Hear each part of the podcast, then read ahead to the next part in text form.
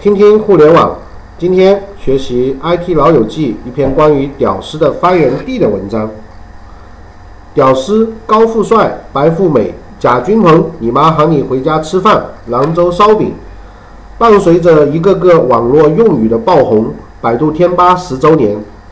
自从二零零三年十二月三日上线至今，历经十年的百度贴吧，逐渐成为了网络文化的发源地。在目前百度的第一大贴吧“李毅吧”中，拥有超过七百六十万的关注用户，每秒钟发帖约五十个，总发帖数量接近三亿。而百度贴吧一年之前给出的数据显示，百度贴吧拥有六亿注册用户，四百五十万贴吧。日均话题总量近亿。老友记在许多业内的朋友聊到百度时，我们更多的目光聚焦在了它最为根本的搜索业务，它基于搜索业务而衍生的中间业业务，以及更多谈到它的移动端的业务。而百度贴吧一直被我们习惯性的遗忘。而对于百度来说，我们来看百度贴吧的位置，大家在打开百度搜索引擎的时候。就会发现，贴吧的位置它仅次于网页的搜索。百度贴吧在百百度的架构中到底是干嘛的呢？首先，我们来梳理一下贴吧的历史。二零零三年，百度贴吧上线。来自百度的说法，百度贴吧的创意是由百度的 CEO 李彦宏所提出的搜索加社区的理念而得出的。然而，实际上业内很多声音都表明。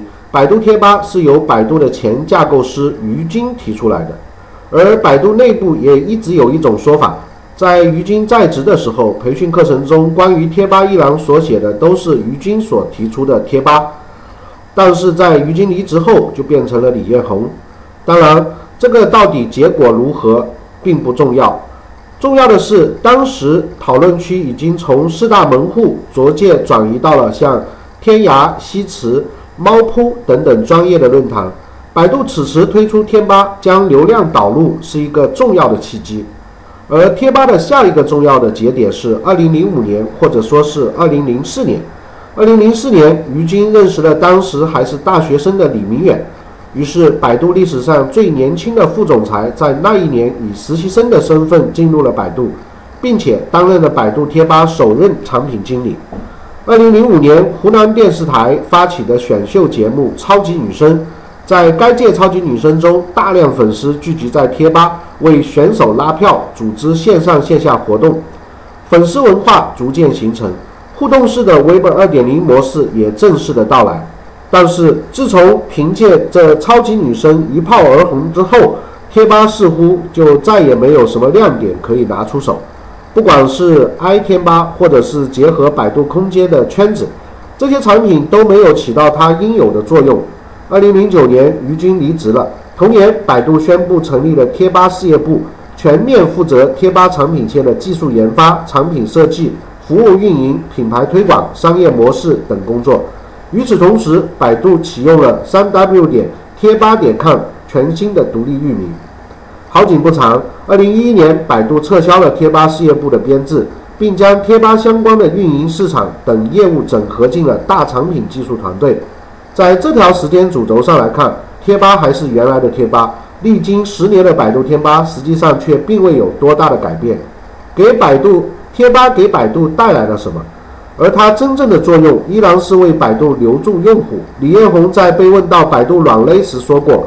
用户的粘性不够是百度作为一个搜索为主主要业务公司的重要的软肋，而贴吧则很好的弥补了这方面的缺失。它提高了百度的流量，增加了用户的粘性，构建了用户的关系链，同时它也沉淀了 UGC 信息作为搜索结果的补充。这是从对于百度的价值出发，我们再来看对于用户的价值。给用户带来了什么？以新浪微博作为对比，在新浪微博最火爆的前几年，许多 SNS 类的产品受到了冲击，但是贴吧却丝毫没有受到这种冲击。原因就在于新浪微博一直强调的是媒体的属性，而我们看新浪微博现在的状况，大号越来越大，小号越来越小，在微博中是一种仰视的关系，互动性基本已经缺失了。看微博和写微博一字之差，但是所带来的结果却是天差之别。而贴吧是不存在这种情况的，贴吧就是一个以话题为导向的社区，是一个草根的聚集地，它是一种平视的关系，这是贴吧所带给用户的价值。在贴吧基于兴趣而分的小组，你能够找到一个像家一样的感觉。看似贴吧是一个不错的产品，为百度以及用户都带去了价值，但是贴吧给自己带来了价值了吗？与新浪微博一样，贴吧的商业模式是欠缺的。关于贴吧到底需不需要找到商业模式，这个讨论笔者跟很多人讨论过。主流的思想认为，贴吧为百度带来的价值根本不需要用商业化去体现。就如前文所提到的，它意在于弥补百度所欠缺的与用户之间的这种联系及粘度。那贴吧的商业模式在哪？但是不需要不等于不要。百度在贴吧的商业化上也做了多种尝试，其中主要的几个手段体现在卖流量，就是引起导流的作用。在百度贴吧的分栏中，游戏是一个很突出的地位，但是这一点的营收十分有限。除了流量变现之外，将商业相关关键词吧、关键词的吧卖给对应商家或者品牌的企业吧、明星吧的粉丝经济等等，但是这些仅仅能赚点小钱。百度更长远的目光放在哪里呢？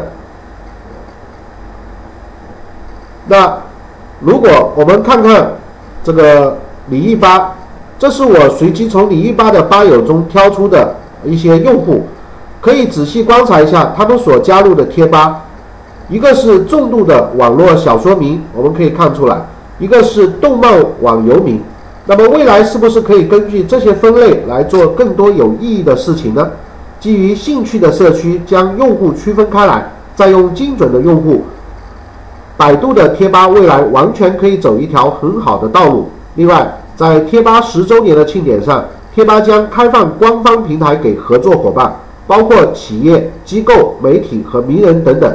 通过提供官方吧定制展示、搭建活动平台、数据平台、客服模块等系列服务和工具，帮助合作伙伴运营其官方吧。灰色的交易链商业模式，贴吧还在探索，而另外一个致命伤到目前为止还没有。不知道怎么解决。今年六月，李毅与李毅吧的吧主彩色哥的一场矛盾被揭开。李毅直斥彩色哥捞黑钱。作为百度第一贴吧的吧主，你首先要一颗正直、公正、海纳百川的心。你可以替代我，但你不能因为网友对你稍有评论就随意的删帖封号。第八是大家的，不是你一个人的。你不能想怎样就怎样。最后恳请百度更换李毅吧吧主。如果我跟你们说一个吧的吧主一年能赚一百多万，你们信吗？在这个巨大的利益面前，如果是你们会怎么样？